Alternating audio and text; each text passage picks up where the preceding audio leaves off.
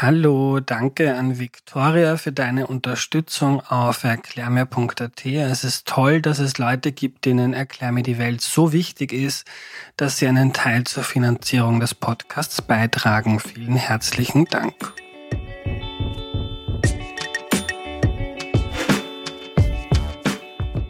Hallo, ich bin der Andreas und das ist Erklär mir die Welt, der Podcast, mit dem du die Welt jede Woche ein bisschen besser verstehen sollst.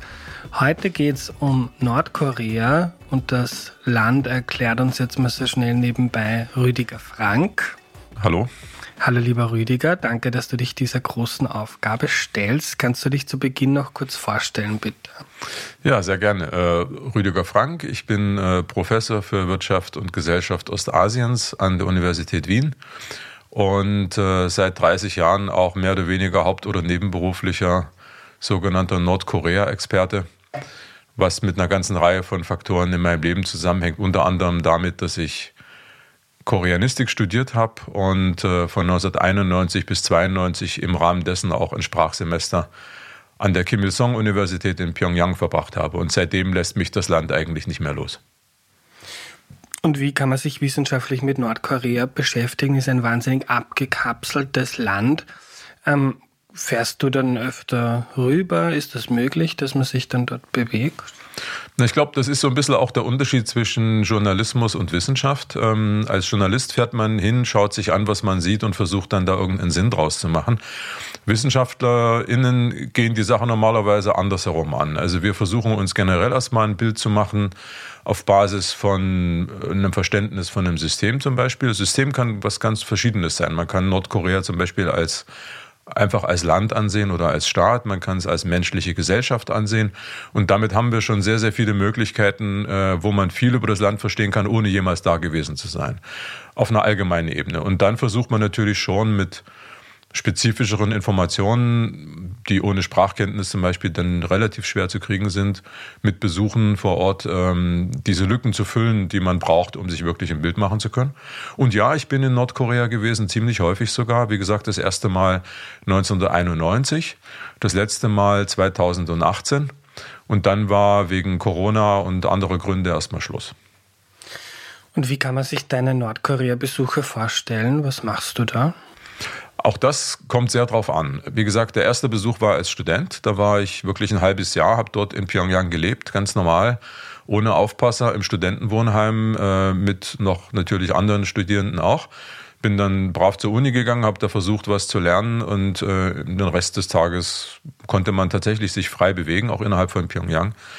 Ich bin äh, in Nordkorea gewesen als Teil von ähm, EU oder EU-finanzierten Delegationen, wo wir gerade in der Zeit, wo das relativ gut ging, so um die Zeit nach 2000, versucht haben, etwas zu machen, was man so neudeutsch Capacity Building nennt. Also wir haben versucht, quasi den Nordkoreanerinnen und Nordkoreanern, die daran interessiert waren, grundlegendes Wissen wirtschaftswissenschaftlicher Art zum Beispiel zu vermitteln, um ihnen zu helfen, ihr eigenes Land zu reformieren, auf einen marktwirtschaftlichen Weg zu bringen, nach dem Muster von China und Vietnam zum Beispiel. Ähm, etwas spät habe ich entdeckt auch die, äh, den Vorzug touristischer Reisen. Ich habe das natürlich immer ein bisschen skeptisch gesehen. Das ist so die Arroganz des Experten, der immer so ein bisschen auf, auf Touristenreisen herabschaut und sagt, na, das ist ja irgendwie gar nicht richtig. Ja und nein. Es ist genauso wenig richtig wie jede andere organisierte Reise. Das weiß man. Wenn man nach Nordkorea fährt, bekommt man natürlich vom Staat genau das gezeigt, was man sehen soll. Ob man nun als Delegation hinfährt mit zehn Botschaftern in einem Bus oder als Touristengruppe mit ähm, 20 Interessierten, ähm, macht eigentlich fast keinen Unterschied. Fast. Denn ähm, je höher man angesiedelt ist, umso besser ist man eigentlich unter Beobachtung und Kontrolle. Und ich habe gemerkt, dass gerade solche Touristenreisen eigentlich die eleganteste Variante sind, wo man so ein bisschen unter dem Radar segeln kann, meine ohne mich Illusionen hinzugeben. Klar ist man unter Beobachtung, aber die Aufmerksamkeit ist nicht ganz so sehr fokussiert. Und ich habe dann mit äh, einem britischen Reisebüro zusammengearbeitet. Ähm, der Gründer ist ein Freund von mir, der hat vorher bei der New York Times gearbeitet. Äh, das nennt sich Political Tours und die deren Schwerpunkt war, so ein bisschen Reisen in Länder zu organisieren, wo ihre Kunden ein Interesse daran haben zu verstehen. Quasi wie dieser Podcast, nur als, als Reise. Ziemlich teuer, ziemlich hochpreisig, sehr kleine Gruppen. Ähm, und ich war sozusagen die fachkundige Begleitperson. Also eine Win-Win-Win-Situation für alle. Ähm, das habe ich dann mit einem Berliner Reisebüro nochmal wiederholt. Aber wie gesagt, ähm, derzeit ist das erstmal nicht mehr möglich. Mhm. Und jetzt so ganz die offene Frage, wie kann man sich Nordkorea vorstellen? Ja, wie kann man sich ein Land vorstellen? Ne? Ähm, wir haben im Vorgespräch ja schon kurz drüber geredet. Ähm, es hilft manchmal, bei Sätzen oder bei Fragen, wo das Wort Nordkorea drin vorkommt, einfach mal das eigene Heimatland einzusetzen, also zum Beispiel Österreich oder Deutschland oder Schweiz oder wo auch immer man lebt. Und dann merkt man auch, kann man die Frage eigentlich überhaupt beantworten. Ähm, Kurzer Einschub, ja? weil ich habe das witzig gefunden, wie du das gesagt hast, ähm, schon per E-Mail e oder wir haben telefoniert ja. und da habe ich mir gedacht, warte Rüdiger, wir haben schon zwei Folgen Erklär mir Österreich gemacht wo auch natürlich holzschnittartig ein paar Aspekte des Landes versucht wurde mit äh, Expertinnen aufzudröseln. Also wir haben es zumindest schon bei uns selbst gemacht und darum erlaube ich mir das jetzt auch. Absolut. es ist auch vollkommen le legitim und ähm, ich finde, solche Fragen muss man auch stellen. Ich versuche nur zu sagen, dass das Beantworten extrem schwer ist. Ja, weil selbst bei Österreich hat man 8 Millionen Individuen, ähm, in Nordkorea haben wir 25 Millionen Menschen. Natürlich ist das eine Gesellschaft, die äh, rein kulturell und historisch schon mal ganz anders aufgestellt ist im äh, Vergleich zu uns. Mit einer ganz anderen Geschichte, ähm, auch mit einer ganz anderen religiösen Hintergrund, ganz anderes Wertesystem. Ähm, das, das sieht man oftmals an der Oberfläche gar nicht so sehr, aber man merkt es dann doch im Alltag. Wenn wir uns zum Beispiel fragen, wie kommt es, dass die Menschen dort ähm, eben in dieser Diktatur leben und nicht dagegen aufbegehren, das ist ja eine Frage, die man sich stellt, dann hilft es zumindest beim Verstehen, wenn man begreift, dass das Land eben lange Zeit Teil des chinesischen Systems war im wesentlichen. Sinne eigenständiges Land, aber doch irgendwie als kleiner Bruder in einem Souveränitätsverhältnis immer regelmäßig äh, Tributgesandtschaften schickend mit eigentlichen Königreich, ja, mit einem König, der vom chinesischen Kaiser sozusagen legitimiert wurde. Und das Ganze wurde abgelöst relativ abrupt durch die koloniale Besetzung durch Japan, Anfang des 20. Jahrhunderts. Und Japan war damals ja auch keine lupenreine Demokratie, sondern das ging ja dann schnell auch in Richtung einer Militärherrschaft, die ja dann im Zweiten Weltkrieg mündete in Ostasien, ähm, wo Korea eine ganz wichtige Aufmarschbasis der Japaner war mit allen möglichen ähm, seelischen und physischen Verletzungen, die den Menschen und dem Land natürlich zugefügt werden in diesem Kontext.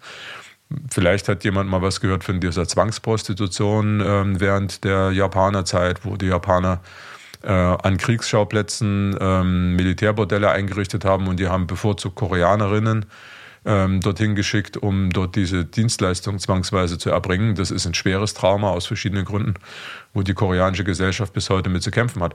Und wenn man also so einen Hintergrund sieht und dann versteht, dass da ein Mann hergekommen ist, Kim Il-sung, und behauptet hat, ich bin hier derjenige, erstens, der euch befreit hat von den Japanern. Und zweitens bin ich derjenige, der alles tun wird, um zu verhindern, dass sowas nochmal passiert.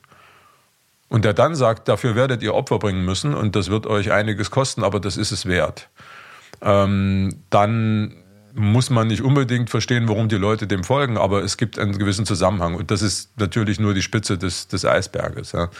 Ähm, und das ist jetzt der Großvater vom genau. aktuellen. Also Kim Il-sung ist der Großvater äh, des aktuellen Führers. Sein Sohn Kim Jong-il hat dann die Macht übernommen nach dessen Tod 1994 und nachdem der gestorben ist, 2011, hat dann sein Sohn Kim Jong-un die Macht übernommen. Ähm, für dessen Machtanspruch oder Legitimität, also die Frage, warum die Menschen ihn akzeptieren, ist aber natürlich die Verbindung zum Großvater absolut essentiell. Gleichzeitig versucht er aber auch schon auch seine eigene Legitimität zu schaffen. Und das merkt man, wenn man sich zum Beispiel fragt, was machen die da mit den Atomwaffen, was machen die mit den Raketen, warum ähm, dieses Säbelrasseln, warum diese Rhetorik. Das ist einerseits Teil des älteren Narrativs, das man immer wieder fortsetzt, sagt hier, wir beschützen euch, wir sorgen dafür, dass uns nie wieder ähm, jemand angreifen wird.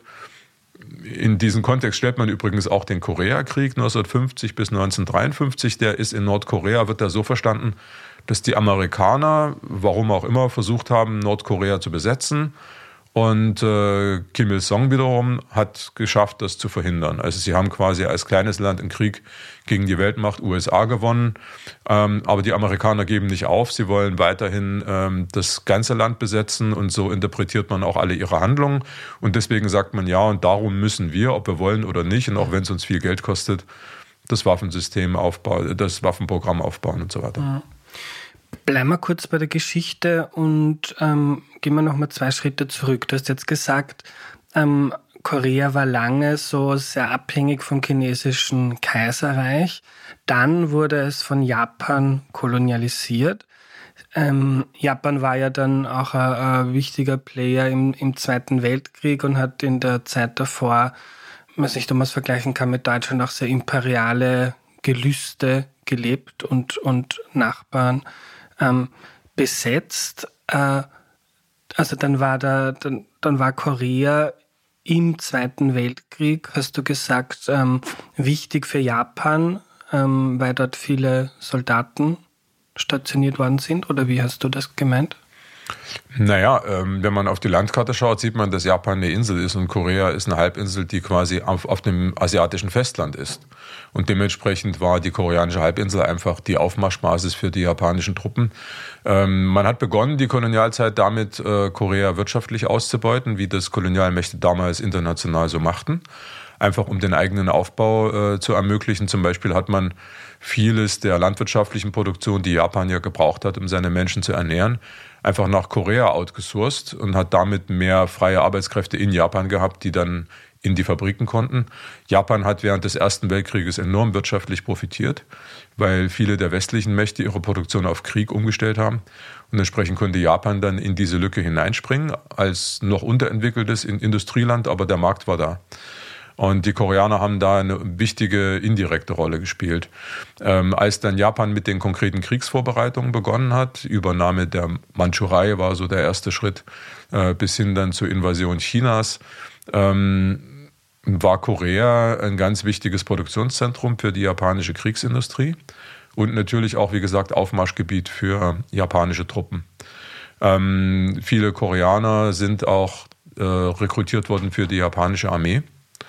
Das ist ein Kapitel, das ist ein bisschen unangenehm, auch aus koreanischer Sicht, weil man natürlich im Nachhinein weiß man ja, was richtig und falsch ist und möchte natürlich immer auf der Seite der Richtigen stehen.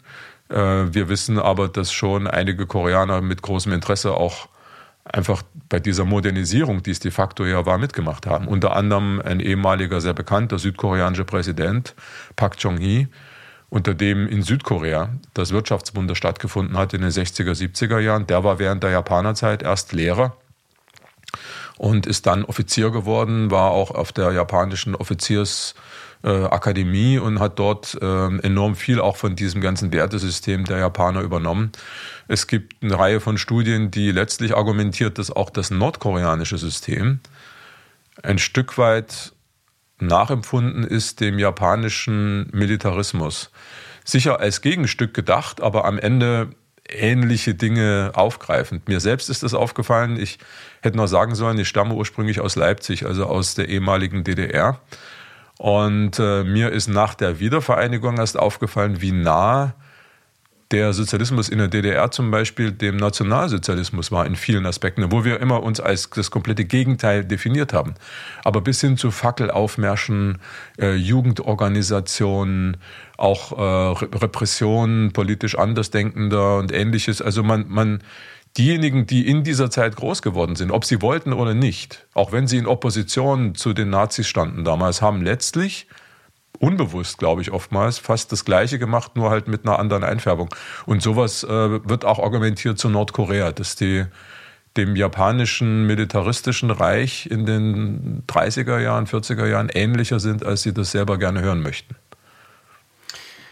Dann Ende Zweiter Weltkrieg, die Amerikaner werfen zwei Atombomben auf Japan. Was passiert dann mit Korea? Da sind die Jahreszahl oder die, die Tage ganz interessant. Die erste Atombombe ist ja gefallen am 6. August, die äh, auf Hiroshima. Die zweite am 9. August auf äh, Nagasaki. Und am 15. August 1945 gab es ja dann schon die Kapitulation der Japaner auf dem Festland. Es gab dann nochmal diese Zeremonie da auf der, ich glaube, Missouri war es auf dem Schiff, die war dann im September. Aber 15. August gilt, für 45 gilt quasi als Tag der Befreiung von den Japanern. Am 8. August, also genau zwischen diesen zwei Atombombenabwürfen, hat die Sowjetunion dann noch dem japanischen Kaiserreich den Krieg erklärt, was sie vorher nicht gemacht haben. Gut, das war Teil des äh, Potsdamer Abkommens äh, vom Mai 1945, aber sicherlich auch so ein bisschen die gleiche Strategie, die die Amerikaner in Europa gefahren sind. Man hat im Prinzip den eigenen Kriegseintritt lange herausgezögert. Die Invasion da irgendwo Mitte 1944 kam ja auch ein bisschen spät. Ähm, und das hatte ähnliche Folgen. Also die Sowjetarmee ist dann tatsächlich noch in Kampfhandlungen verwickelt gewesen auf der koreanischen Halbinsel und hat bis zum 38. Breitengrad dann auch Korea befreit und entsprechend auch militärisch besetzt. Und da sind die aber dann stehen geblieben. Drei Wochen später kamen die Amerikaner und haben dann den Süden Koreas bis zum 38. Breitengrad ihrerseits besetzt. Das Ganze basierte auf einem relativ ad hoc geschlossenen ähm, Abkommen oder Übereinkunft, die die Amerikaner und die Russen getroffen haben ähm, wo da gibt es ganze Anekdoten dazu, wo dann irgendwo fünf Minuten Zeit war. Zwei junge Offiziere sind irgendwo in den Nebenraum gegangen, haben auf die Landkarte geschaut, haben einen Strich gesehen, das war der 38. Breitengrad, und haben gesagt, okay, ähm, hier teilen wir mal unsere Besatzungszonen auf, analog zu dem, was in Europa und anderswo passiert ist. Ähm, natürlich ohne die Koreaner zu fragen, logisch, ähm, warum sollte man? Ähm, man hat die damals ja auch gar nicht als eigenständig angesehen, das war ja Teil des Japanischen Reiches. Noch eine Nebenbemerkung, was mir gerade eingefallen ist, ähm, bei den Olympischen Spielen 1936, ähm, ich glaube, Sieger im Marathonlauf war ein Koreaner, der aber unter einem japanischen Namen gestartet ist und auch mit der japanischen Fahne, weil es Korea als Staat damals gar nicht mehr gegeben hat. Also diese, diese Verwirrung auch generell, was Korea ist und überhaupt, die war da relativ groß. Deswegen, das sollte ich vielleicht noch sagen, muss ich auch ein bisschen relativieren. Äh, diese sogenannte Abhängigkeit Koreas von China, die war, äh, die war schon da, aber letztlich so, wie wir alle hier abhängig von der Europäischen Union sind. Also das, sind, das war schon ein eigenständiges, unabhängiges Land über Jahrhunderte hinweg mit einer eigenen Sprache, einer eigenen Kultur. Nur man hat sich quasi mehr oder weniger bewusst eingeordnet in dieses chinesische Weltbild. Und da galt es als äh, zivilisiert, dass man sozusagen weiß, wie die Rituale zu vollziehen sind, dass man dem Kaiser als Sohn des Himmels, der in China saß, entsprechenden Respekt entgegenbrachte. Aber das heißt nicht, dass Korea irgendwo Teil des chinesischen Reiches war oder chinesische Kolonie, sondern na, die wurden als jüngerer Bruder behandelt und waren ein eigenständiges Land. Das war aber im Westen weitgehend unbekannt und die Japaner haben auch sehr viel getan, um genau das auch zu verhindern, dass das besser bekannt wird, sondern deren Narrativ war, na, die Koreaner, die brauchen eh uns, um überhaupt sozusagen in der Welt sich zurechtzufinden und haben damit auch ihre Kolonisierung gerechtfertigt. Und deswegen muss man aufpassen mit solchen Argumenten. Man spielt da ganz schnell auch in so eine alte japanische Kolonialideologie mit hinein. Also der Norden wird von der Sowjetunion besetzt, der Süden von den USA. Wie ging es dann weiter mit Korea? Ähm, der Süden wurde drei Wochen später, wie gesagt, besetzt. Das war so eine Art interessantes Vakuum, das in dieser Zeit entstand. Ähm, und die Koreaner, weil sie eben, eben nicht das waren, als was die Japaner sie gern dargestellt haben, sondern die waren durchaus in der Lage, auf sich selbst aufzupassen, haben dann sofort so eine Art Selbstregierungsorganisation gebildet äh, auf lokaler Ebene, haben sich dann entsprechend vernetzt und auf, sind auf die höheren Ebenen gegangen, Provinzebene. Es waren die sogenannten ähm, Volkskomitees der Name klingt schon so links. Und es waren auch oftmals linke oder sich, sagen wir mal vorsichtig, als links bezeichnende Kräfte. Die Begrifflichkeit ist ja immer ein bisschen dehnbar, die dort tatsächlich die Initiative übernommen haben, weil das waren einfach diejenigen, die noch im Land waren. Die bürgerlicheren Kräfte, die hatten es dann geschafft, irgendwo ins Exil zu gehen. Viel an Opposition ist von den Japanern auch vernichtet worden. Ähm, warum sage ich das? Weil die Amerikaner 1945 im aufziehenden Krieg sehr, sehr skeptisch waren, was aus ihrer Sicht linke Kräfte anging. Und die hatten große Angst, dass die Sowjets am Ende versuchen würden, über diese koreanischen Volkskomitees die Selbstorganisation des ganzen Landes zu übernehmen. Äh, sie haben die also aktiv bekämpft, beziehungsweise haben die einfach nicht anerkannt, haben versucht, ihre eigene Administration einzurichten. Im Norden hingegen haben, haben die Sowjets das Gegenteil gemacht. Die fanden die Volkskomitees sehr hilfreich und haben die unterstützt haben alles getan, um ihnen nicht genehme Gruppen ähm, in den Hintergrund zu drängen. Es gab eine sehr starke Gruppe von äh, Christen. Korea war ein sehr christlich geprägtes Land, speziell seit Ende des 19. Jahrhunderts. 100 Jahre vorher kam der Katholizismus schon, aber speziell mit der ganzen Öffnung nach Japan und dem Rest der Welt. Also wir hatten ungefähr 200.000 Christen in Nordkorea, die sehr gut organisiert waren. Pyongyang galt auch mal als ähm, die christlichste Stadt Ostasiens, gemessen am Anteil der Christen an der Gesamtbevölkerung. Und die waren eine starke politische Kraft, die haben dann wiederum die Sowjets versucht zu eliminieren. Also was wir sehen in beiden Teilen, Nord- und Südkorea, ist, dass die jeweilige Besatzungsmacht versucht, die Gruppen zu stärken, die ihr genehm sind und die Gruppen zu schwächen, die es nicht sind. Und damit haben wir eine Polarisierung.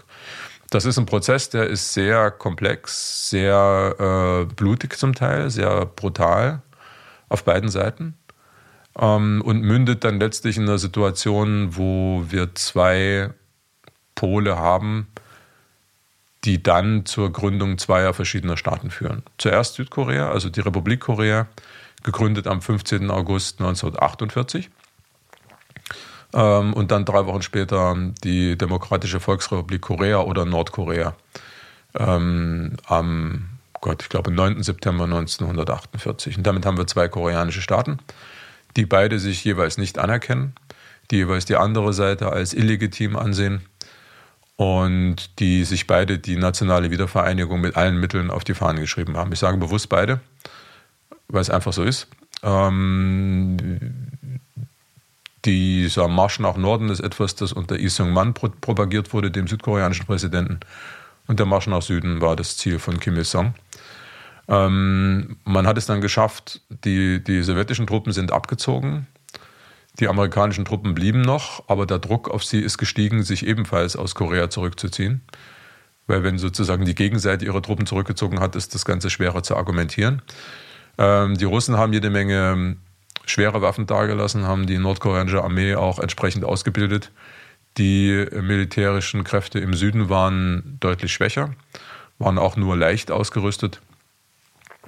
Und ähm, ja, auch darüber könnte man alleine schon zwei Stunden sprechen, wie es dazu kam. Aber sagen wir es einfach mal so: Am 25. Äh, Juni äh, 1950 äh, kam es dann zum Koreakrieg, der militärisch damit begonnen hat, dass nordkoreanische Truppen in Südkorea einmarschiert sind.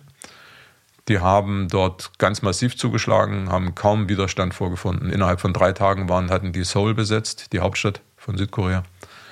Und innerhalb von wenigen Wochen waren sie schon fast am Ende der, Südkore der koreanischen Halbinsel angelangt. Da gibt es die zweitgrößte Stadt Südkoreas, ist Busan, äh, unten rechts, also im Südosten. Und dort haben es südkoreanische Truppen mit Hilfe von auch amerikanischen Truppen geschafft, sich erstmal einzugraben und sowas wie einen Verteidigungsring zu bauen.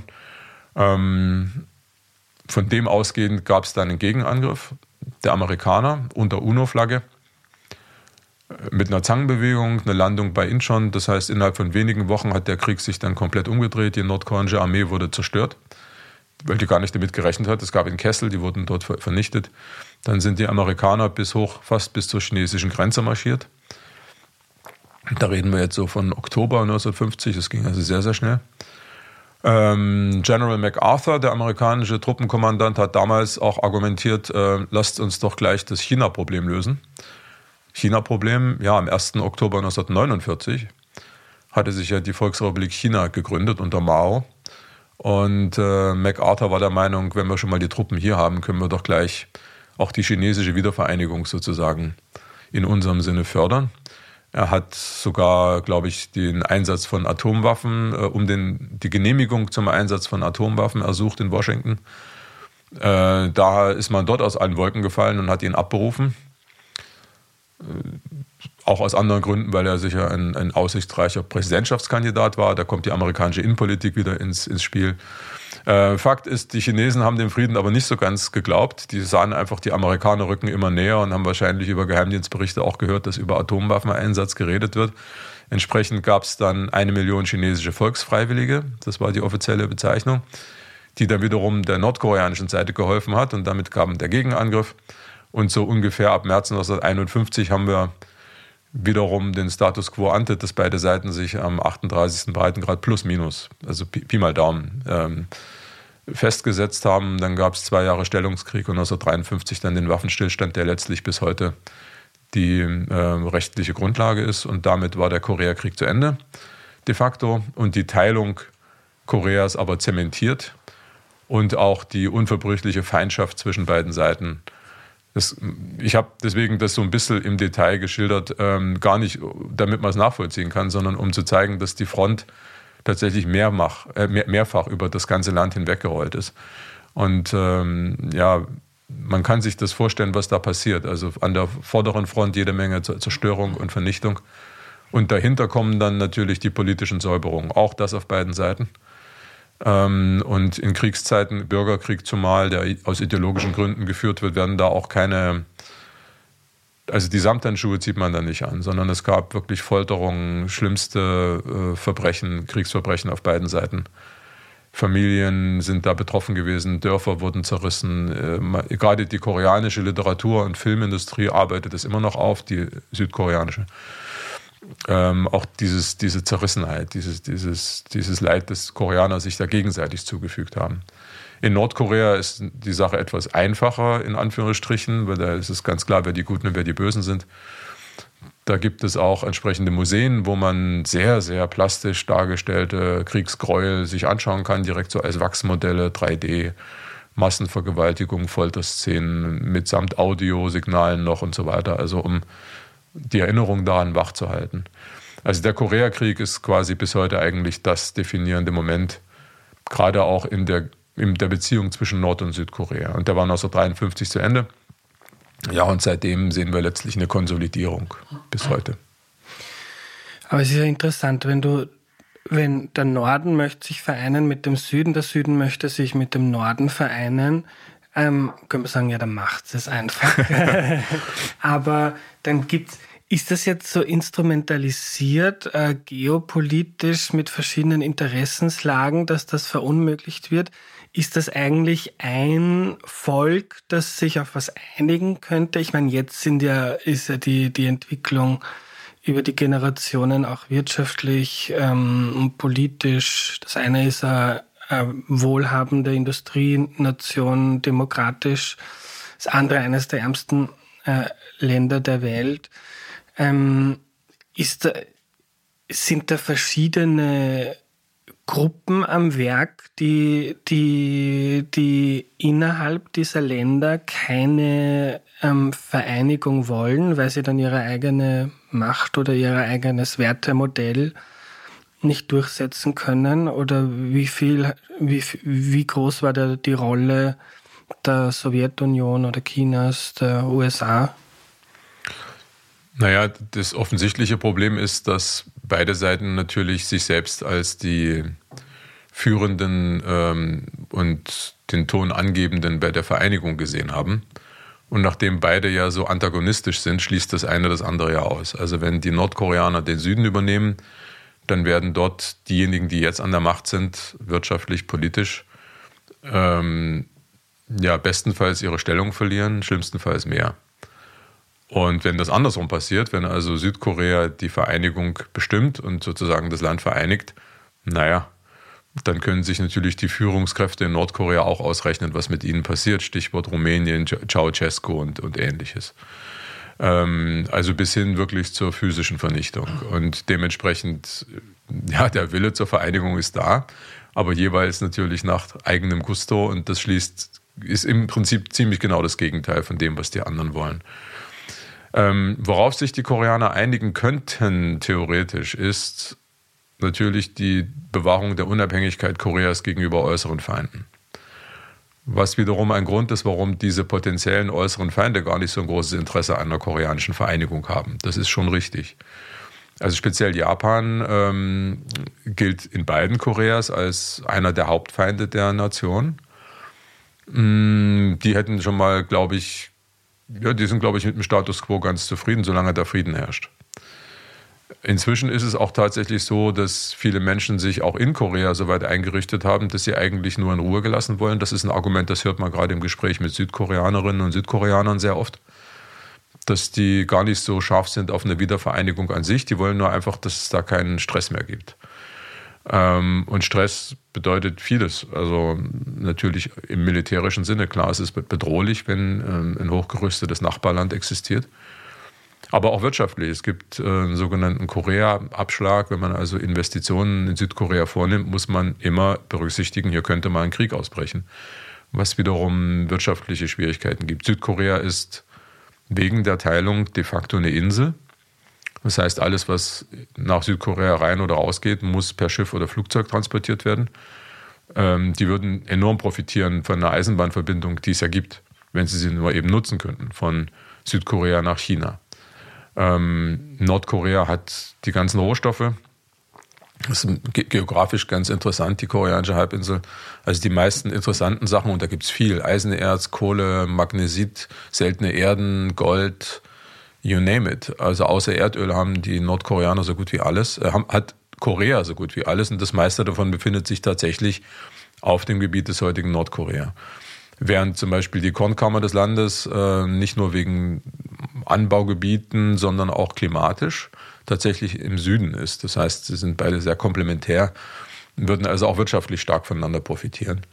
Ähm, also diesen Willen gibt es schon. Es gibt sozusagen starke Faktoren, die auch ideologieunabhängig für eine Vereinigung sprechen, sowohl intern als auch extern. Aber ja, ich glaube im Augenblick, und es wird nicht wirklich besser, ähm, hat kaum jemand wirkliches Interesse an der koreanischen Vereinigung.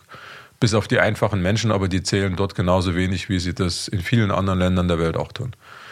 Ähm, die politische Führung, wie gesagt, hat sich etabliert, die wirtschaftliche auch hat Sorge darum, eher Dinge zu verlieren, würde schon ganz gerne ein bisschen was gewinnen, aber das Risiko ist hoch. Und die Mächte drumherum haben eher auch weniger Interesse daran, jetzt große Risiken einzugehen. Wie gesagt, Japan sowieso. Ähm, China, ähm, ja, im Falle einer koreanischen Vereinigung unter nordkoreanischer Führung wäre das für die Chinesen okay. Andersherum wäre es ein Problem, weil damit ja eine Ausdehnung des amerikanischen Einflussbereichs bis an die chinesische Landgrenze erfolgen würde und das gefällt denen nicht. Jetzt muss man ein bisschen vorsichtig sein, jetzt irgendwo historische Analogien zu bemühen, aber ich mache es trotzdem mal. Also einer der Kennzeichen, eines der Kennzeichen chinesischer Außenpolitik war das sogenannte Lippen- und Zähne-Verhältnis. Also die Zähne ist das chinesische Kernland quasi und die Lippen ist, ist so eine Art Ring aus formal unabhängigen, aber freundlich gesinnten Staaten, die die Zähne sozusagen schützen vor kaltem Wind, sowas. Ne? Also sozusagen verhindern, dass man irgendwo Zahnhalsempfindung hat, wie das in der Werbung irgendwie gebracht wird. Das, das Bild ist ganz in, in, interessant und Nordkorea erfüllt eben die Funktion, wir würden es wahrscheinlich Pufferstaat nennen. Und von daher passt das auch. Also solange eine Vereinigung nicht fix zu nordkoreanischen Gunsten ausgeht, werden die Chinesen auch eher versuchen, sie zu verhindern. Würden natürlich immer ablehnen, dass sie das tun, aber ja, wir müssen uns ja nicht immer die Wahrheit sagen. Aus russischer Seite ist es, die waren lange Zeit für mich eigentlich die einzigen, die neutral hätten sein können gegenüber der koreanischen Vereinigung, weil sie dort keine massiven Interessen hatten. Das hat sich natürlich jetzt auch gewandelt. Man darf nicht vergessen, Russland hat immerhin 17 Kilometer direkte Landgrenze zu Nordkorea. Das ist also tatsächlich einer der Nachbarstaaten. Die denken jetzt auch geostrategisch. Da werden jetzt auch neue Lager aufgebaut. Äh, die Shanghai Cooperation Organization wird zu einer Art neuem Warschauer Vertrag umgebaut. Äh, man versucht auch wirtschaftliche äh, Allianzen zu bilden, wo man dann um Mitglieder wirbt. Und da wäre Nordkorea sicherlich ähm, ein wichtiger Kandidat. Das heißt, da ist man auch eher auf den Status quo aus. Und bei den Amerikanern ist es wie bei China nur andersherum. Die haben auch eigentlich kein Interesse an der koreanischen Vereinigung, ähm, wenn sie zugunsten Nordkoreas ausfiele. Ja, dann müssten sie entweder kämpfen, um Südkorea zu unterstützen. Das ist immer heikel. Könnte in den Dritten Weltkrieg münden. Mit China wollen sie nicht. Das heißt, sie müssten sich nach Japan zurückziehen, hätten einen starken strategischen Nachteil errungen. Wenn das Ganze unter südkoreanischen Vorzeichen stattfindet, dann hätten die Amerikaner schon den Vorteil, dass sie direkt an der chinesischen Grenze stehen würden, aber damit wäre die Konfrontation mit den Chinesen auch auf einem neuen Level und das wollen sie eigentlich auch nicht. Also von daher sind selbst, glaube ich, die Amerikaner de facto eher am Status quo interessiert, Frieden bewahren, Stabilität bewahren, ähm, langsam die eigenen Interessen verfolgen und davon ausgehen, dass irgendwann sowieso die Geschichte ihren Gang nimmt. Deswegen hat man auch bei, dem, bei den Toten der Führer vorher auch immer angenommen, okay, jetzt ist der Moment, wo Nordkorea quasi den Gang aller sozialistischen Ostblockländer geht und sich quasi selbst abschafft, ist nicht passiert. Inzwischen hat man diese Hoffnung, glaube ich, schon aufgegeben, einfach weil sie sich zweimal nicht erfüllt hat. Und ist eher bereit, das Ganze wie so eine Art Weltkriegssplitter zu betrachten, der irgendwo im Körper ist, hat sich eingekapselt, ist zu nah am Herzen, um rausoperiert zu werden, also lässt man ihn einfach da. Und ab und zu tut er mal weh, wenn er so wandert, aber im Wesentlichen meint man, das Problem im Griff zu haben. Und Nordkorea wiederum versucht genau das zu verhindern. Ähm, will eben nicht in Ruhe gelassen werden und sozusagen als ja, beherrschbares Übel gesehen werden, sondern im eigenen Interesse wollen sie schon ganz gerne auf der Tagesordnung oben stehen, weil ihnen das ihr Überleben sichert aus, aus eigener Sicht. Und deswegen dieses Atomprogramm. Bevor wir zum Atomprogramm kommen, ähm, weil das eine Frage ist, die über Instagram gekommen ist.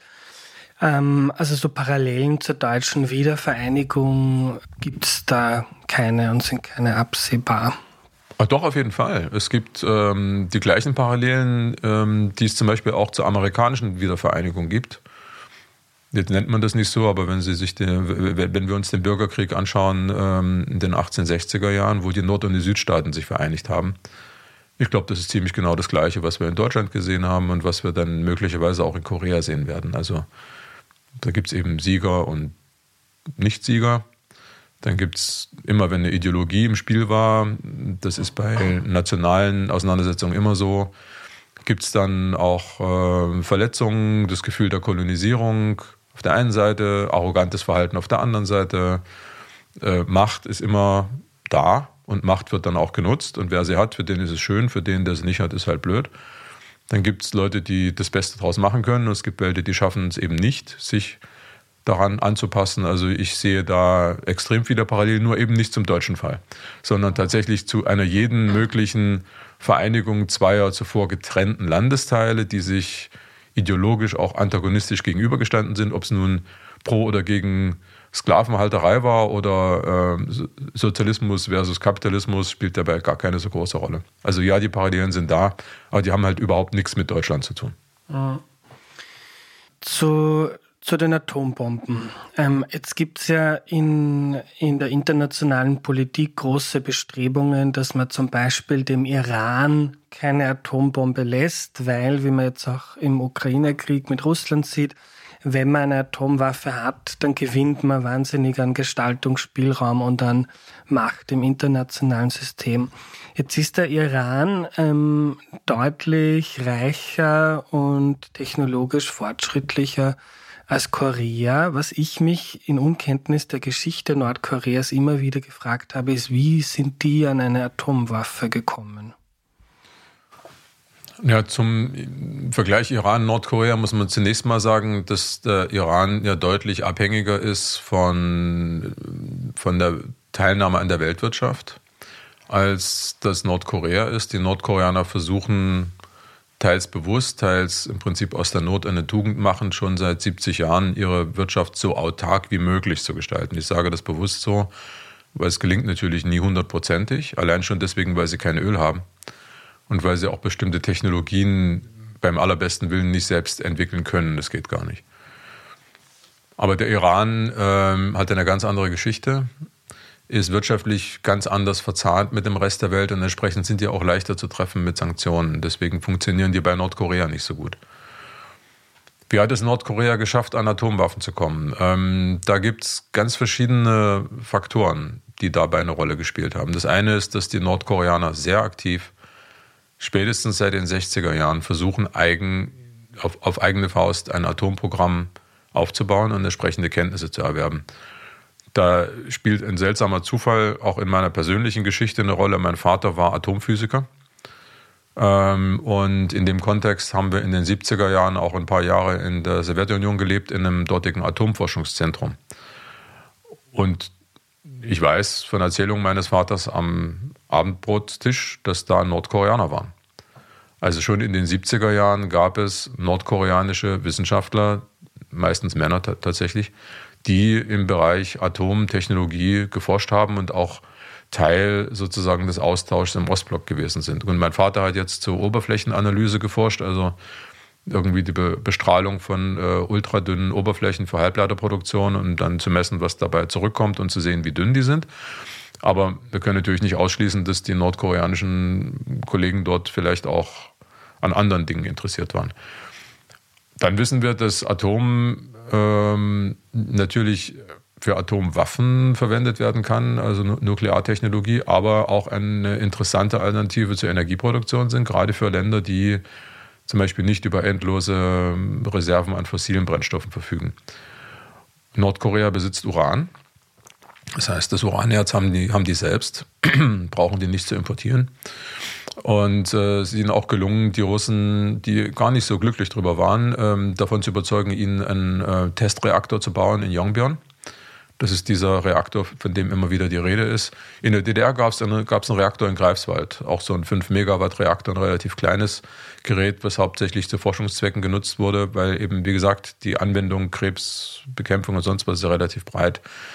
Mein Vater, weiß ich noch, die haben auch so Experimente mit Bestrahlung von Lebensmitteln gemacht, um die länger haltbar zu machen, zum Beispiel.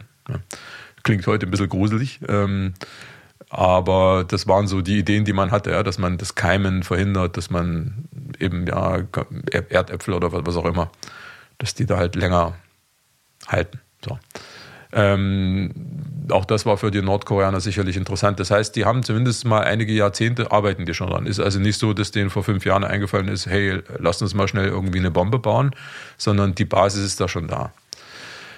Uran haben sie selbst. Ähm, es gibt im Internet jede Menge Publikationen darüber, wie man eine einfache Atombombe baut. Ich meine, mit Verlaub, das haben die Amerikaner schon 1945 hinbekommen. Ähm, da gab es noch keine Computer in dem Sinne wie heute. Ne? Das haben die alles irgendwie händisch ausgerechnet. Ähm, wenn die Amis das 1945 schaffen, ja, warum sollen die Nordkoreaner das nicht 2006 auch hinbekommen? Da so zwei Uranstückchen ähm, separat irgendwo einzubauen, die dann per Sprengung aufeinander geschossen werden, um eine kritische Masse zu bilden, sodass dann da eine Kernspaltung stattfindet, eine Kernreaktion. Jetzt ist Atombombe ja auch nicht Atombombe. Ne? Es gibt also diese relativ einfachen Uranbomben, wo man letztlich nur diese 5 Kilo sind es, glaube ich, U-235 braucht, damit, sie, damit die Kettenreaktion ausgelöst wird. Es gibt äh, zur Verstärkung der Wirkung dann auch verschiedenste Möglichkeiten, ähm, wir kennen alle den Begriff Wasserstoffbombe, es gibt Plutoniumbomben, äh, das sind also alles unterschiedliche Arten von Atomwaffen. Es geht darum, das Ganze zu miniaturisieren, also letztlich in eine Art Sprengkopf zu verwandeln. Das ist nochmal ein wichtiger technologischer Schritt. Also so die ersten Atombomben waren so groß wie ein, zwei Häuser oder sowas. Das hilft einem natürlich nichts äh, beim Einsatz im Krieg. Das muss man ja irgendwo äh, in ferndes Land bringen können. Und äh, ja, man braucht natürlich auch die entsprechende Raketentechnologie, um eine entsprechende Drohung auch aufbauen zu können, weil es nützt mir eine Atomwaffe, die bei mir zu Hause rumliegt. Und da gibt es verschiedene ähm, Erkenntnisse. Ähm, offenbar gab es in Pakistan einen Wissenschaftler, A.Q. Khan, der da wohl Technologie auch an die Nordkoreaner weiterverkauft hat. Ähm, wir wissen nicht so ganz genau, was nach dem Zusammenbruch der Sowjetunion passiert ist mit den ganzen Spezialisten, die dort in dem Bereich tätig waren. Es gab ja einige recht chaotische Jahre ähm, in dann Russland, wo, ja, wo die, die Technologien und die Spezialisten quasi frei verfügbar waren. Ähm, es gab immer mal wieder Gerüchte, gerade was Raketen, Interkontinentalraketen anbetrifft, dass aus der Ukraine ähm, ganze Triebwerke nach Nordkorea geliefert worden sind oder zumindest die Blaupausen dafür, also die Technologie. Ja, und wie gesagt, ich glaube, es ist dann die Kombination, also die Kombination aus eigener Anstrengung. Ähm, wir sehen Nordkorea als armes Land, was es de facto auch ist, aber es ist gleichzeitig auch ein Industrieland mit einer langen Tradition. Die Japaner haben angeblich schon in den 30er Jahren begonnen, äh, in Nordkorea an Atomwaffen zu forschen. Gut, das ist auch so ein Mysteriumsdings, wo es da viele Gerüchte gibt, aber zumindest schweres Wasser haben sie da, glaube ich, auch schon begonnen zu produzieren. Ähm, ja, dann hat man mit der Sowjetunion und mit China zusammengearbeitet, versucht, die Technologien sich anzueignen. Also eigene Entwicklung, die Fähigkeit auch, das, was man bei anderen sich abschaut, überhaupt mal umsetzen zu können, bis hin zum tatsächlich bewussten, zielgerichteten Einkauf von Technologien und Hardwarekomponenten international. Und die haben dazu geführt, dass mit heutigem Stand, und ich glaube, da stimmen auch Leute mit mir überein, die das besser verstehen als ich, äh, mit heutigem Stand ist Nordkorea weitgehend in der Lage, all das selbst zu produzieren. Was es wiederum sehr schwer macht, sie daran zu hindern. Ähm, die müssen relativ wenig importieren, um ihre Raketen und Atombomben zu bauen. Aber weiß man, ob in einem Konfliktfall jetzt Nordkorea fähig wäre, eine Atombombe ein paar tausend Kilometer weit ähm, woanders fallen zu lassen? Genau dafür finden ja diese regelmäßigen Tests statt, um uns tatsächlich davon zu überzeugen, dass sie das können. Sonst wäre das Ganze ja wertlos. Ich ähm, beobachte das ja, wie gesagt, 2006, der erste nordkoreanische Atomtest einmal. Da war ja sofort bei uns in der Presse zu lesen, ah, naja, wer weiß, vielleicht war das gar kein Test, vielleicht haben die nur viel TNT gesprengt und wollen uns nur was vormachen. Mag sein, aber ich habe das damals schon für sehr unklug gehalten, weil es letztlich die Aufforderung ist an die Nordkoreaner, wir glauben euch noch nicht, bitte macht noch einen neuen Test, damit wir euch das wirklich glauben können. Und schwupp kam 2009 der nächste Test, wo dann auch ein paar radioaktive Partikel in der Luft waren, sodass man relativ sicher sein konnte.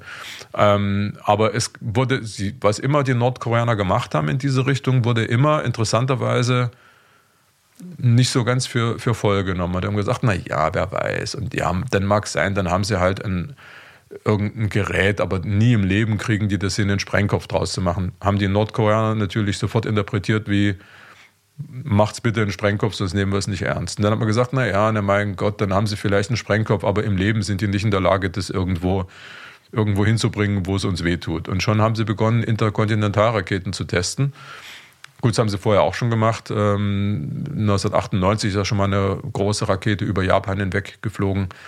Ähm, aber letztlich dienen die ganzen Tests bis heute natürlich einerseits dem Gewinn von wissenschaftlichen Daten, wie Tests eben so sind, aber auch der Demonstration, seht her, wir haben diese Waffen und wir wären theoretisch in der Lage, sie einzusetzen. Nicht sehr zielgenau, ja, aber bei einer Atombombe, ob die nun direkt in LA landet oder 200 Kilometer daneben, ist eigentlich fast egal, möchte man nicht. Und äh, am Ende geht es ganz klar um Abschreckung. Und solange äh, Nordkorea eine Atomwaffe hat, ist es auch sehr unrealistisch, dass irgendjemand militärisch interveniert dort. Das ist quasi sowas wie eine politische Überlebensversicherung. Also ich hoffe das zumindest, dass niemand dumm genug ist, sowas zu tun. Ähm, diese ganze Atomwaffenproblematik ist hochkompliziert ähm, und auch irgendwie sehr widersprüchlich. Ich weiß nicht, es fällt wahrscheinlich allen schwer, sich dazu eine wirkliche Meinung zu bilden, weil einerseits will man sofort sagen, weg damit. Ähm, Atomwaffen sind Massenvernichtungsmittel, die überhaupt nicht kontrollierbar sind. Dann müsste man aber eigentlich konsequent sein und sagen, weg mit allen. Weil, also das muss ich sagen, ist auch für mich irgendwie rein logisch schwer nachzuvollziehen, dass die einen sagen, wir sind die Guten, deswegen dürfen wir die haben. Und wen wir mögen, der darf das halt auch. Und die anderen sind die Bösen, deswegen dürfen die das nicht haben. Das ist sehr lächerlich. Also da findet man keine Unterstützung dafür. Das andere Problem ist, dass einige Länder auch mit konventionellen Waffen in der Lage wären, einen jeden quasi zu vernichten. Ähm, da sagen dann die kleineren Länder, naja, Moment mal, ähm, die Atomwaffe ist eigentlich der große e- Equalizer. Das ist so ein bisschen wie, wie soll ich sagen, so ein, ein Kampfsportler, der 20 Jahre lang irgendwie sämtliche Kampfsporttechniken trainiert hat, der steht dann mir so gegenüber habe ich keine Chance, außer ich habe halt eine 9 mm Pistole in der Hand, dann ist plötzlich wiederum das Gleichgewicht des Schreckens da. Ja? So ein Vergleich weiß ich, der, der hinkt schon, aber das ist die Argumentation, den gerade kleinere Länder bringen, sagen, na, wir brauchen das, weil wir konventionell nie in der Lage wären, uns gegen euch zu wehren. Ihr könnt uns mit Tausenden von Raketen das ganze Land platt machen, sogenannte konventionelle, tot sind wir dann trotzdem. Und um das zu verhindern, können wir nicht mit tausenden konventionellen Raketen kontern, dafür haben wir das Geld nicht aber die Atomwaffe hilft uns. Ja. Und die Argumentation gibt es halt auch.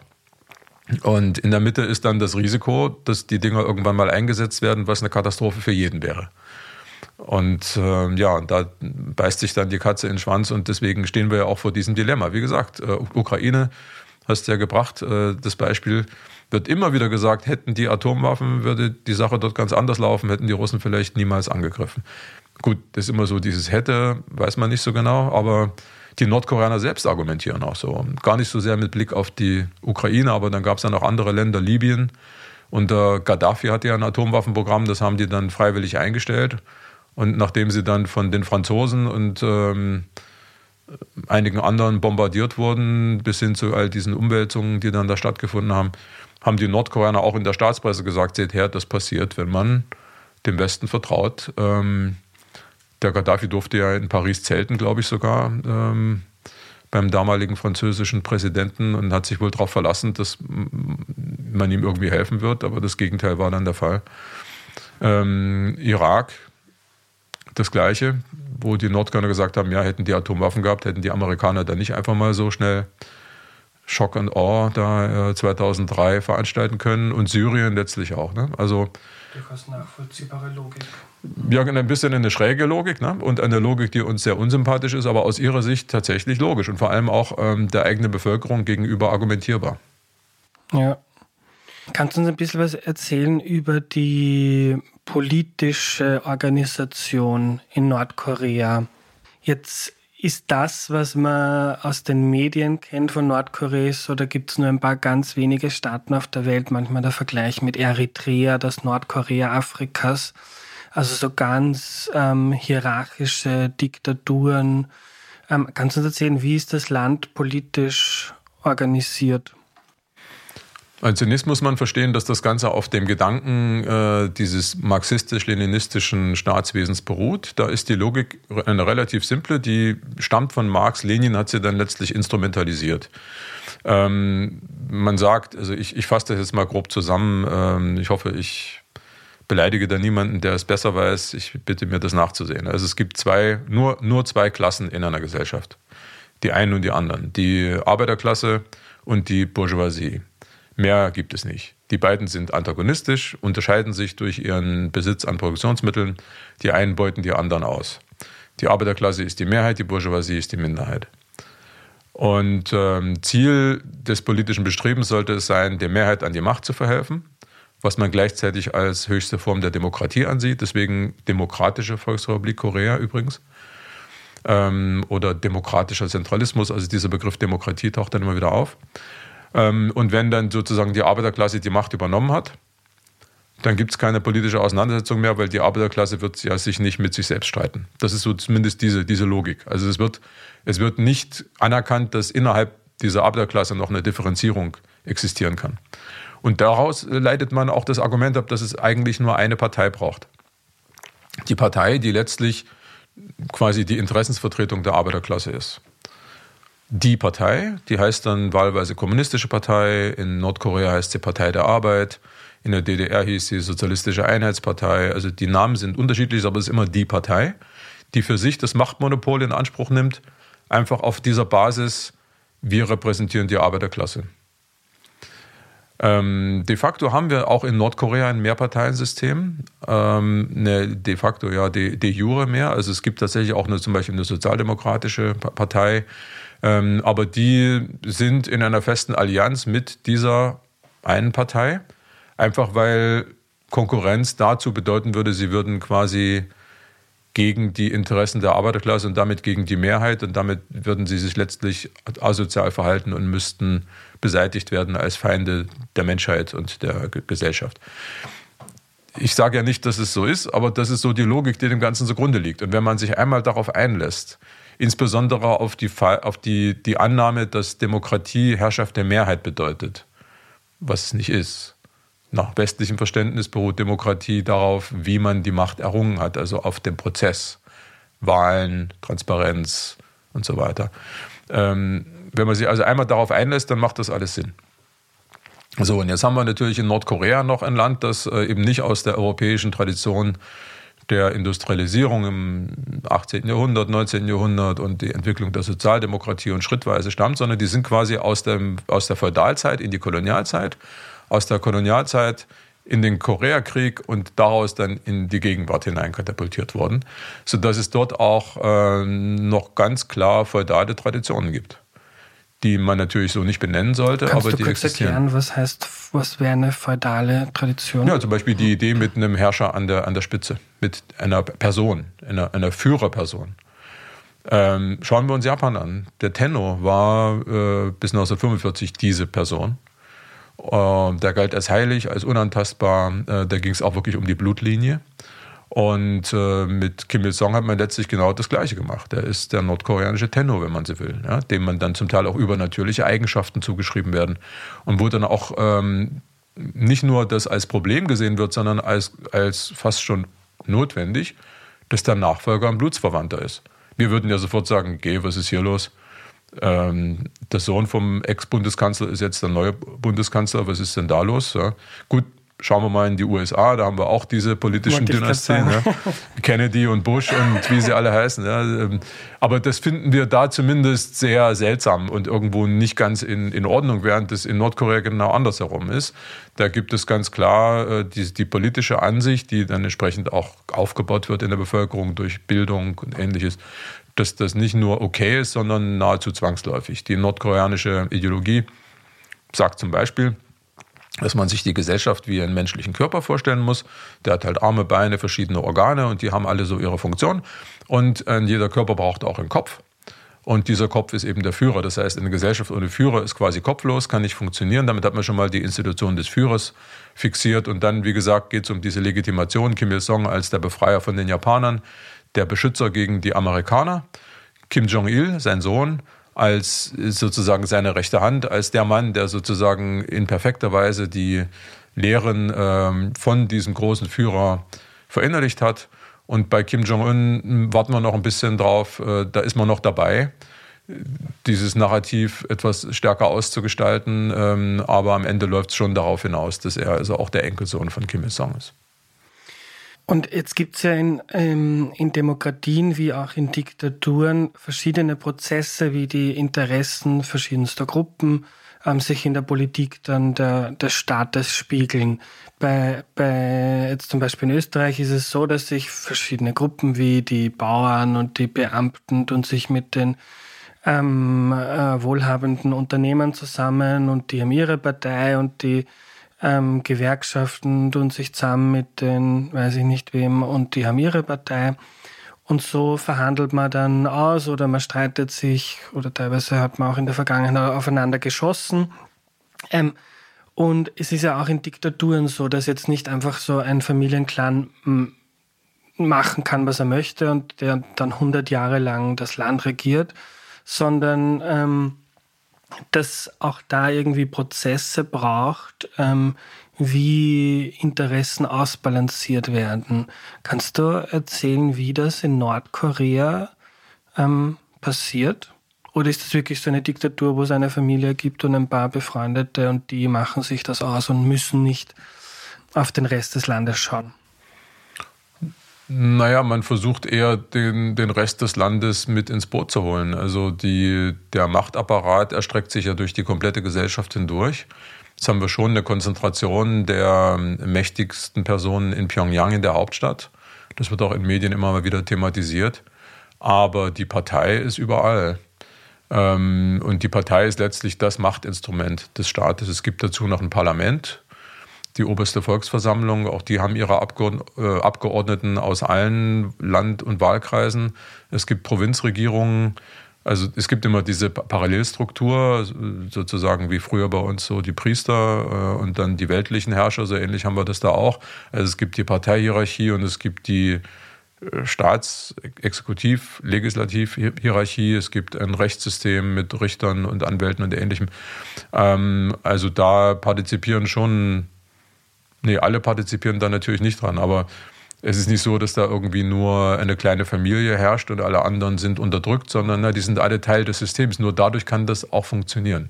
Also das äh, kennen wir aus anderen Gesellschaften auch, wenn die Unterdrückung zu offensichtlich ist und wenn sie sich auch zu offensichtlich auf einige Personen bezieht, dann schafft das Widerstand und der Widerstand kommt dann irgendwann zum Tragen. Sondern solche Systeme funktionieren eher dadurch, dass man möglichst viele Menschen kooptiert wir würden sagen korrumpiert, aber das ist natürlich ein wertender Begriff.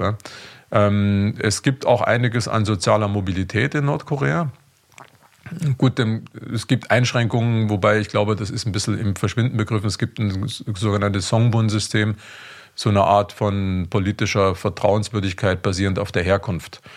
Ähm, das erinnert so ein bisschen an das Kommissarsystem da in äh, Russland nach dem Ersten Weltkrieg, wo man sozusagen mit einer bestehenden Elite hat arbeiten müssen, aber den trotzdem nicht vertraut hat. Also wenn man zum Beispiel Abkommen, Ab Abkömmling von Südkoreanern ist, in Nordkorea lebt, ist man so ein bisschen nicht vertrauenswürdig. Wenn man Abkömmling von reichen, wohlhabenden Menschen ist, aus der früheren Elite war, galt man als nicht so vertrauenswürdig, aber das ist inzwischen 70 Jahre her. Ähm, das heißt, das schwächt sich ein bisschen ab. Ähm, es gibt die Möglichkeit, wenn man halt besonders eifrig lernt, studiert, dass man im Land aufsteigt. Es gibt seit Ende der 90er Jahre, als es die große Hungerskrise gab in Nordkorea und damit auch eine mehr oder weniger erzwungene wirtschaftliche Öffnung in Richtung mehr Markt, gibt es auch die Möglichkeit, zum Beispiel über ähm, erfolgreiche unternehmerische Tätigkeit nicht nur Wohlstand zu erlangen, sondern auch politischen Einfluss. Also, na, das ist, glaube ich, schon ein System, wo viele Leute von profitieren und nicht nur zwei oder drei wenige, sonst würde es nicht funktionieren. Wir im Westen versuchen wir das natürlich immer ein bisschen zu, ver, zu verengen. Weil, wie sollen wir es auch anders tun? Wir müssen, wie soll man so einem großen Land gerecht werden, wenn man nicht stundenlang Zeit hat? Deswegen fokussieren wir schon immer sehr auf ein, zwei, drei Personen und ähm, ich würde den familiären Zusammenhalt auch gar nicht herunterspielen wollen. Also gerade Blutsbande sind da schon relativ dick. Ja, aber andererseits sehen wir dann, dass immer mal einer verschwindet aus der Führungsriege. Also es ist kompliziert. Ja. Kannst du noch darüber erzählen, wie, jetzt ist auch schwierig in der Pauschalität dann, aber wie so die, die, die Welt gesehen wird? Jetzt ist ja, haben wir alle verschiedene Ideologien und, und äh, Religionen, auf denen irgendwie unsere ganze Wahrnehmung der Welt aufbaut. Ähm, aber wir haben dann durchaus auch verschiedene Zeitungen, wo ich mir jetzt aussuchen kann, lese ich jetzt den Falter oder die Presse oder den Kurier. Ich kann online gehen, ich kann mal woanders hinfahren, ähm, zum Beispiel nach Südkorea und ich kann mir anschauen, wie die leben, ich kann mit den Leuten reden. Man kann sich zumindest ein bisschen eine, eine eigene Meinung bilden. Das ist ja in Nordkorea eher schwierig, oder? Ich würde fast sagen, unmöglich. Ähm, eine eigene Meinung bilden kann man sich schon, aber man kann alleine schon, weil es dort kein für alle Menschen zugängliches Internet gibt, nicht einfach irgendwo sich die Informationen heraussuchen. Ich meine, nur so als Nebenbemerkung, wir müssen natürlich auch sehr vorsichtig sein, inwiefern wir uns wirklich eine eigene Meinung bilden wollen. Ähm, ich finde find es immer ganz faszinierend, wie alle unsere, ich, ich, bin so ein Mensch, der schaut noch Fernsehen. Das ist so eine Generationsfrage wahrscheinlich. Und ähm, ja, ich weiß, das ist so in jüngeren Zielgruppen gar nicht mehr so sehr der Fall. Aber ich finde das ganz faszinierend, wie ich auf drei oder vier verschiedene Sender die Nachrichten schaue und die bringen echt alle das Gleiche, als ob sonst in der ganzen weiten Welt nichts anderes passiert wäre. Ähm, und da denke ich mir auch, naja, auf welcher Basis treffen die eigentlich jetzt die Auswahl dessen, was man mir hier so präsentiert? Wir kennen alle aus den sozialen Medien den Begriff der Filterblase, ja, wo wir plötzlich einfach aufgrund unseres Nutzerverhaltens, aber auch unserer Präferenz natürlich besonders Sachen konsumieren, mit denen wir eh übereinstimmen und Dinge, die wir nicht mögen, lesen wir halt nicht. Ja?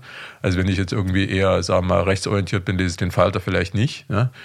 Ähm, oder wenn ich eher mich, sagen wir mal, in der progressiveren, linkeren Seite sehe, würde ich bestimmte eher dem rechten Spektrum zugehörige Medien einfach per Grundsatz nicht konsumieren. Ja.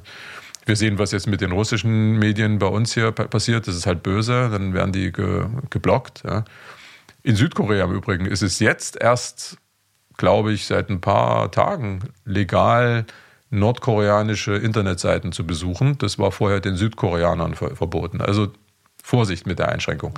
Aber gehen wir zu Nordkorea zurück. Ähm, ja, die, das eines der Machtinstrumente der Führung ist tatsächlich, dass es kaum alternative Informationsmöglichkeiten für die Bevölkerung gibt. Das heißt, die Menschen kriegen die Informationen vorgesetzt, die der Staat ihnen vorsetzen möchte, und das war's. Ich habe das erlebt, als ich dort war, ähm, 1991. Ähm, Radio ist ja so ein Klassiker. War nicht empfangbar, kein südkoreanisches Radio, das wurde direkt gestört.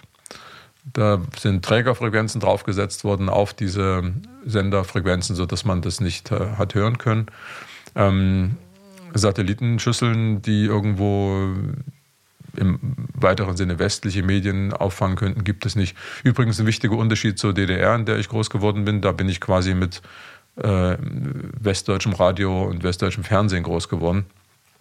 Und erst beim Militär habe ich dann überhaupt mal begonnen, DDR-Radio zu hören, weil dort durften wir es nicht. Ansonsten war es auch legal. Also es war noch nicht mal subversiv. Außer man lebte in Dresden, da war es aus geografischen Gründen nicht möglich, wegen einem Talkessel. Da konnten die Signale nicht äh, empfangen werden.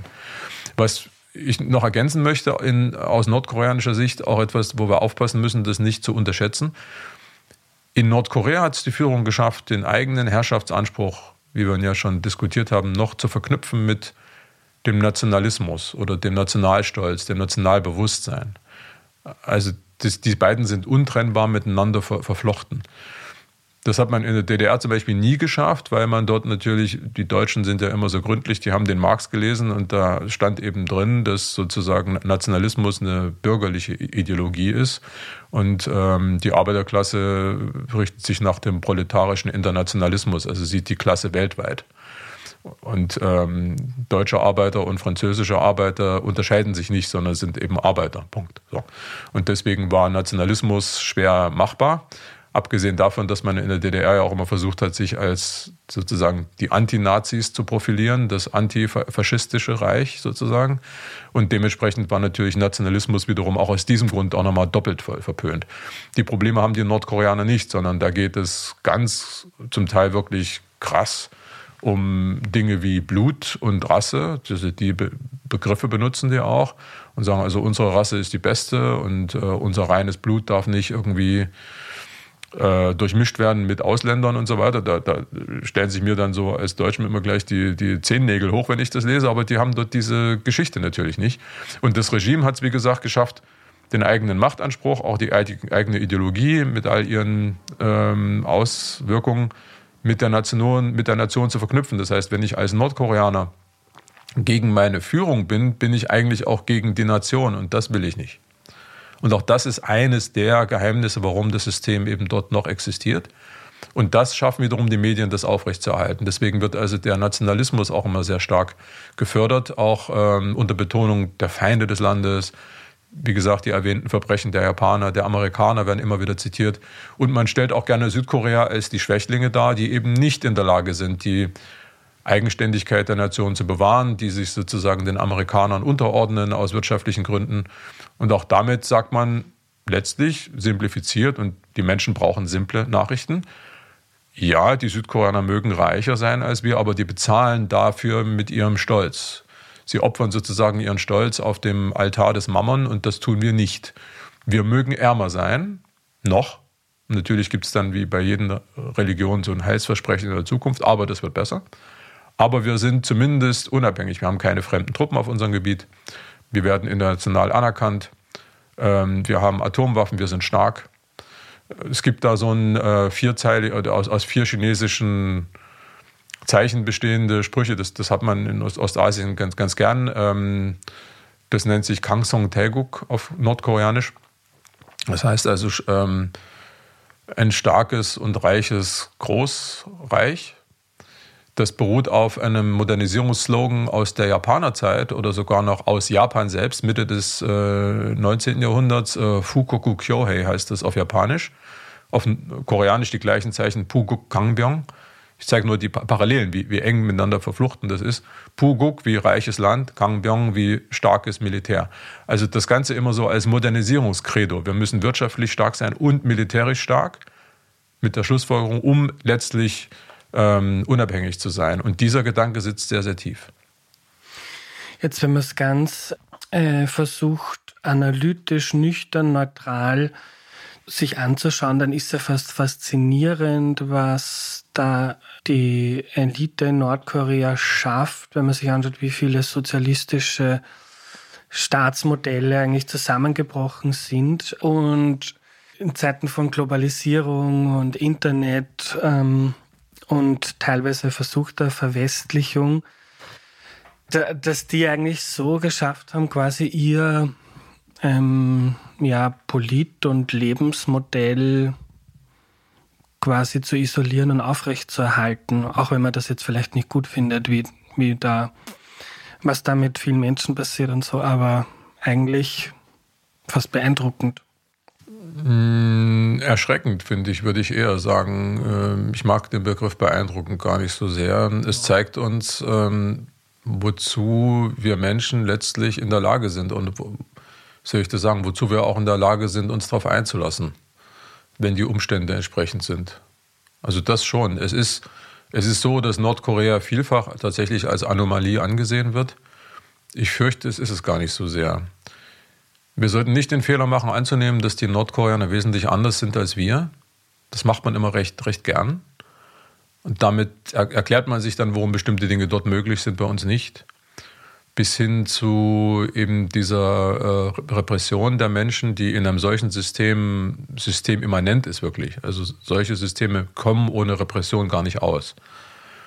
Das geht nicht. Ich kann nicht eine Ideologie als Maß aller Dinge erheben und dann kein System haben, das alle anderen Ideologien verhindert. Das geht nicht. Das hatten wir bei uns im Mittelalter ja auch mit der Kirche, die dann ihre Gegner auch ganz brutal verfolgt hat, mitsamt Folterung, Verbrennung und ähnlichem.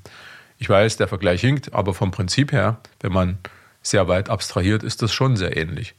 Und das ist auch etwas, wozu wir auch in der Lage sind. Oder wie gesagt, als, als Deutscher schaue ich nochmal zurück das ist noch gar nicht so lange her. Ich meine, 80 Jahre oder 90, das ist ja historisch gesehen nicht allzu viel, wozu die Menschen in der Lage waren, im Namen einer Ideologie, äh, trotz aller Vorbildung, die sie hatten. Ja. Aber ja, ähm, Nordkorea hat unter anderem den Zusammenbruch des Ostblocks dadurch überlebt, dass sie frühzeitig sich begonnen haben, aus der Gemeinschaft dort auch ein bisschen rauszulösen. Das heißt, die Abhängigkeit war nicht so stark. Die waren wirtschaftlich nicht im äh, Rat für gegenseitige Wirtschaftshilfe drin. Die waren militärisch nicht im Warschauer Vertrag. Die hatten keine Truppen auf dem eigenen Gebiet, die dort sozusagen die Stabilität gewährleistet haben. In der DDR zum Beispiel. Die Führung in Ostberlin hat ja lange Zeit nichts getan gegen die Demonstrationen, weil sie dachten, die Russen werden schon irgendwie eingreifen. Nur hatten die ja gerade zu Hause irgendwie ganz andere Dinge am Kochen und äh, deswegen ist das nicht passiert. Äh, in Nordkorea hatte die Führung dann schon viel eher die Handlungsmacht auch in der Hand. Und wie gesagt, die, die Ideologie ist einfach eine stabilere. Also einem Koreaner, einer Koreanerin den Nationalismus zu verkaufen, ist halt sehr einfach. In der DDR hat man uns versucht, den Sozialismus zu verkaufen als Ideologie. Das hat auch eine Weile ganz gut funktioniert, aber das war kein, keine Sache, die aus dem Herzen kam, sondern eher aus dem Kopf. Und in dem Moment, wo die Fakten nicht mehr gepasst haben, war die Ideologie auch tot. Während so eine emotional aufgebaute Ideologie wie der Nationalismus, die ist ganz schwer zu widerlegen. Und Fakten kann man entsprechend dann frei interpretieren und damit ist sie deutlich solider als Basis eines Staatsaufbaus. Das heißt, die nordkoreanische, das nordkoreanische System hat gute Chancen, weiterhin zu existieren, solange es schaffen, sie das schaffen, dieses Narrativ am Leben zu halten, dass sie quasi die Verteidiger der Nation sind. Danke für deine Zeit, Rüdiger. Sehr gern.